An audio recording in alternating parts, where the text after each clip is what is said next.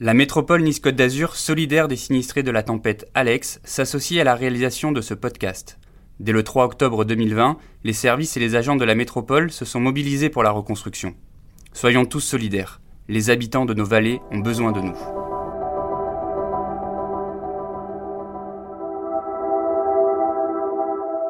J'ai presque envie de dire que mon bureau, c'est pas ici, euh, c'est dans les vallées. Je vous avoue que les, relations et les échanges avec les sinistrés sont toujours des moments très forts. J'ai euh, une relation extrêmement euh, forte avec les maires. Je suis toujours volontaire, confiant et optimiste. Le matin du 3 octobre 2020, après le passage de la tempête Alex dans les Alpes-Maritimes, les vallées du haut pays azurien offrent un spectacle de désolation. La nuit, des pluies violentes ont fait gonfler les rivières et l'eau a emporté sur son passage des maisons, des routes et des voitures. De la Vésubie à la Roya, ce sont des centaines de personnes qui se retrouvent d'un coup privées d'eau d'électricité. Les dégâts matériels sont considérables, les pertes humaines impressionnantes. Pendant un an, Nice Matin se propose de recueillir les témoignages des habitants des vallées. Ils partageront avec nous leurs craintes, mais aussi leurs espoirs, le temps de leur reconstruction. À chaque rendez-vous, un témoin, une histoire. Je suis Elodie Antoine et vous écoutez Alex, un podcast de la rédaction de Nice Matin. Aujourd'hui, c'est notre 30e et avant-dernier épisode consacré à la tempête Alex. C'est dans son bureau à la préfecture des Alpes-Maritimes que nous avons rencontré Xavier Pelletier.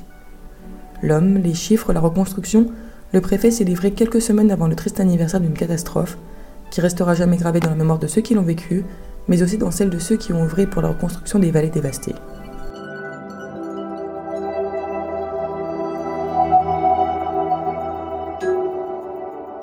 Nous sommes le 14 octobre 2020, plus d'une semaine après le passage d'Alex. Xavier Pelletier, 52 ans à l'époque, quitte à la hâte son poste de directeur général de la CCI Lyon Métropole Saint-Étienne-Roanne pour rejoindre les Alpes-Maritimes et revêtir ses habits de préfet délégué à la reconstruction des vallées. Une lourde tâche attend celui que l'on surnomme désormais le préfet Tempête.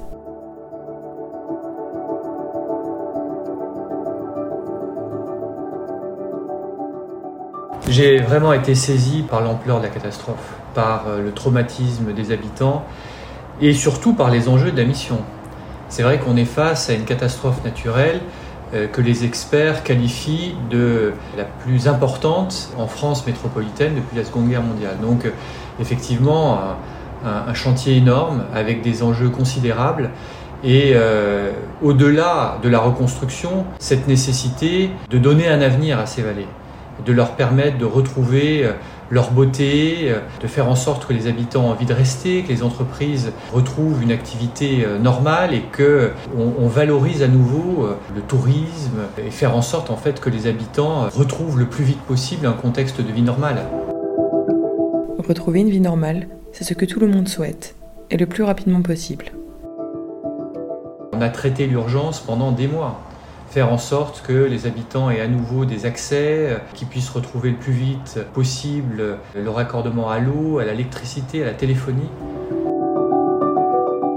Une année éprouvante, fatigante pour les sinistrés, mais aussi pour celui qui est à leur chevet depuis plusieurs mois et qui n'avait encore jamais eu à gérer une situation d'une telle ampleur. Le lundi 3 mai 2021, alors que le train des merveilles fait son grand retour à Tendre après sept mois d'arrêt, Xavier Pelletier monte sur l'estrade, s'apprête à prendre la parole, quand soudain, il est pris d'un malaise. Oui, j'ai fait effectivement un, malaise vagal à Tendre qui est certainement lié à beaucoup de choses, mais je suis toujours euh, voilà, extrêmement investi, plutôt très rassuré sur les perspectives. J'essaie de régler les petits problèmes et de prendre en compte aussi les grands enjeux. Donc c'est euh, un mixte tous les jours. Je vous avoue que les, les relations, les échanges avec les sinistrés sont toujours des moments très forts je suis toujours volontaire, confiant et optimiste. Une rencontre a particulièrement marqué le préfet, celle avec ce berger de la vallée de la Roya, dont le frère a été emporté sous ses yeux par les flots enragés, ainsi que plus d'une centaine de ses brebis. J'ai revu Armand euh, Giordano, le berger, je le vois régulièrement, c'est toujours des moments extrêmement forts. C'est un homme qui, pour moi, incarne la vallée de la Roya. C'est le montagnard qui parle pas beaucoup, mais les échanges que l'on a à travers le regard, c'est des moments euh, qui sont précieux pour moi. J'avoue que j'ai un attachement, un, plaisir à, retrouver cet homme. Ce sont ces rencontres qui me donnent aussi l'énergie de poursuivre ce travail qui, au quotidien, vous l'avez dit, est lourd, compliqué. Ce sont toujours des moments très forts, très très forts. Euh, des sinistrés euh, qui ont tout perdu, tout perdu, qui euh, sont obligés de reconstruire leur vie.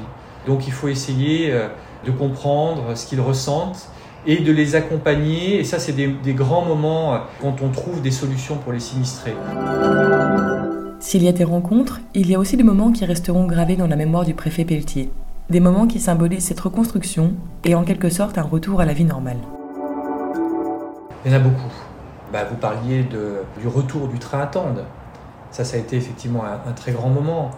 Toujours attendre la réouverture de, de la supérette. Et ça, ce sont des choses, des ressources territoriales du quotidien.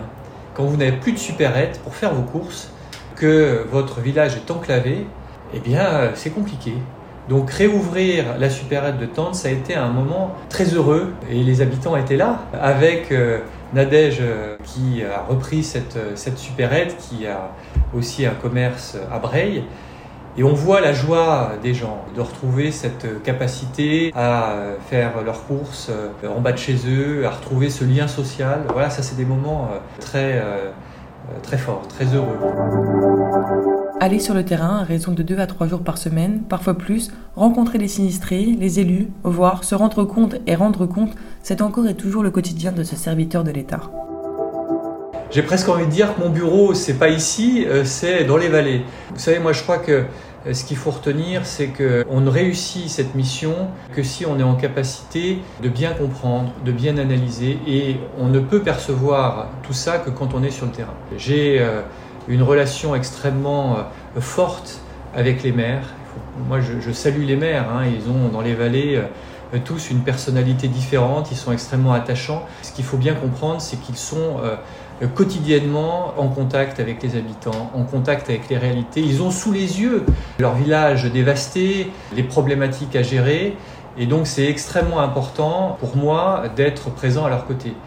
Pense qu'ils n'avaient pas besoin euh, d'un technocrate euh, qui vienne euh, leur donner l'explication de la règle, construire des grands schémas, etc. Je pense qu'ils attendaient, et c'est ce que j'essaye de faire, quelqu'un de pragmatique, de concret, qui puisse répondre à leurs besoins, qui puisse trouver des solutions, qui puisse jouer ce rôle de lien aussi bien avec les acteurs de terrain, hein, du territoire, mais aussi avec Paris pour pouvoir mobiliser euh, des aides, pour pouvoir mettre en place des procédures plus allégées, euh, plus opérationnelles.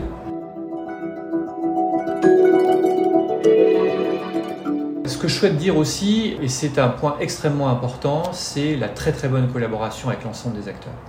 Et ça, c'est l'atout de cette reconstruction. C'est ce qui euh, lui donnera euh, cet élan dont les habitants sont légitimement euh, en attente.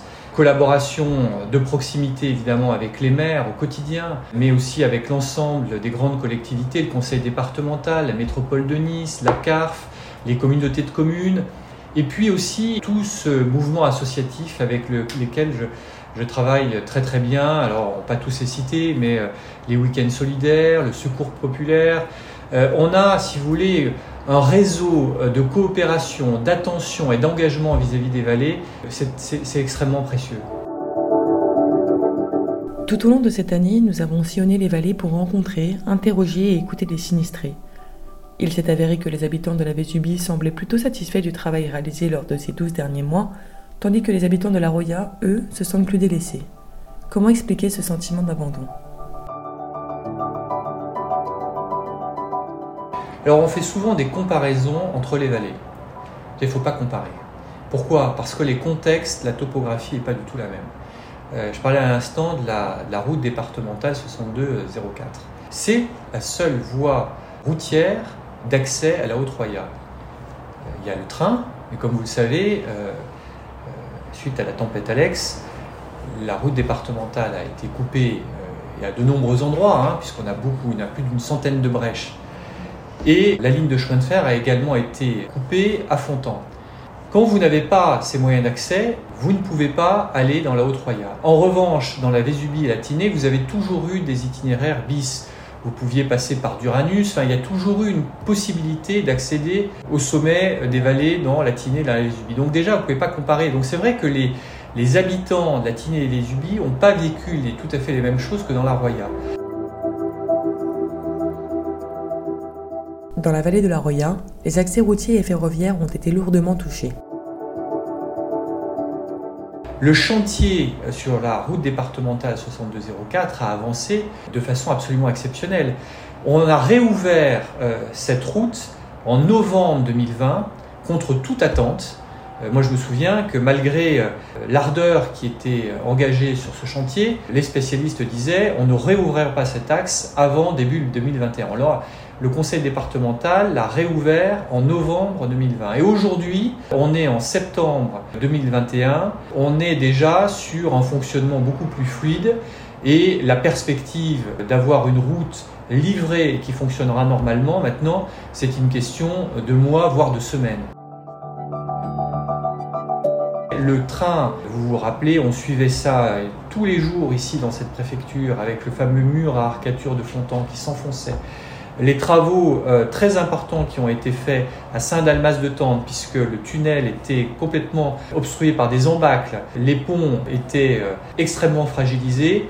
On a réouvert cet euh, axe ferroviaire le 3 mai avec des travaux colossaux, 20 millions d'euros engagés, 10 millions investis par l'État.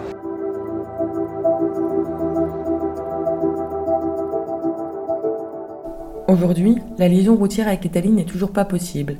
Un viaduc sera construit au niveau du tunnel de Tende, là où la montagne s'est complètement effondrée. Cela demandera beaucoup d'études et forcément du temps. Vous le savez, on est euh, un peu cerné par les aléas dans les, euh, dans les vallées avec des risques de chute de blocs, de glissement de terrain, de crues torrentielles, voire de lave torrentielle. Donc il faut prendre en compte tous ces aléas et reconstruire, et ça c'est un souhait et c'est une volonté du président de la République, la reconstruction doit être résiliente et durable. Donc il faut prendre le temps de mettre en œuvre les infrastructures qui résisteront si on avait à nouveau des événements dramatiques qui venaient à, se produire. Si beaucoup de travaux ont été réalisés, il reste encore néanmoins beaucoup à faire.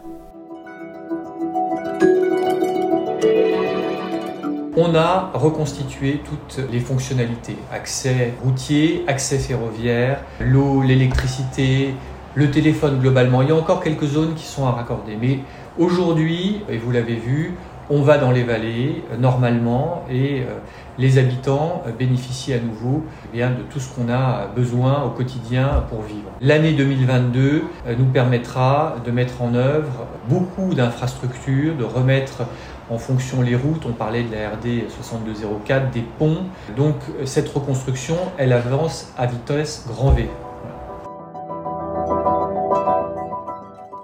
Des travaux extrêmement coûteux puisque pour l'heure, l'addition se chiffre à un milliard d'euros. Reconstruire oui mais pas n'importe où et n'importe comment. L'automne est arrivé et les habitants des vallées craignent de nouveaux épisodes méditerranéens comme celui de la tempête Alex. Le préfet Pelletier, comme beaucoup d'autres spécialistes, préfère mettre en garde la population. Alors, on peut retenir effectivement la somme de 1 milliard de dégâts, avec à peu près 750 millions de dégâts pour les infrastructures publiques et à peu près 250 millions d'euros estimés par les assurances sur les dégâts sur les habitations, les biens privés. Donc vous mettez en relation les financements de l'État, donc 572 millions d'euros. Donc encore une fois, c'est colossal. Ça permettra de reconstruire tout ce qu'on refera on fera en sorte que ça résiste à de nouvelles intempéries si elles venaient à se reproduire, et ça, il faut se préparer. Et ça nous permettra aussi de mettre à l'abri les habitants. Les habitants qui ont des, maisons qui sont exposées au risque, on les délocalise et on réinstalle les habitants avec des indemnisations dans des lieux qui sont à l'abri des aléas. C'est essentiel parce qu'on ne peut pas faire les constats d'une catastrophe naturelle majeure reconstruire sans tenir euh, compte de ce qui s'est passé et surtout sans anticiper un nouvel événement météo qui pourrait se produire. Donc on a bien identifié, c'est un travail très important qu'a fait l'État, les nouvelles zones de danger, ça on l'a fait très vite. Ces nouvelles zones de danger seront inconstructibles et les maisons qui sont sur ces zone de danger, et on le travaille avec les collectivités territoriales, encore une fois le travail coopératif il est essentiel, soit on peut les protéger, et dans ces cas-là effectivement les gens peuvent regagner leurs habitations, soit on ne peut pas les protéger, et on explique aux gens. Il faut faire énormément de pédagogie parce qu'on voit bien que cet événement il a bouleversé tout le monde. Personne ne s'attendait euh, le 2 octobre à vivre un tel événement aussi destructeur. Donc il faut expliquer, il faut aussi bien faire comprendre aux habitants qu'un tel événement peut se reproduire. Et on voit bien que la fréquence des catastrophes naturelles, alors j'ai pas besoin de prendre des exemples internationaux, la Belgique, l'Allemagne, la Turquie, encore ces jours New York, on est aujourd'hui confronté à des catastrophes naturelles avec des impacts absolument incroyables qui interviennent dans des contextes où euh, le temps de réaction est extrêmement court et surtout on a affaire à des événements dévastateurs. Pour sa part, à l'occasion des un an de la catastrophe qui a touché des milliers de personnes, le président de la République Emmanuel Macron a promis qu'il reviendrait sur place avant la fin de l'année pour faire le point.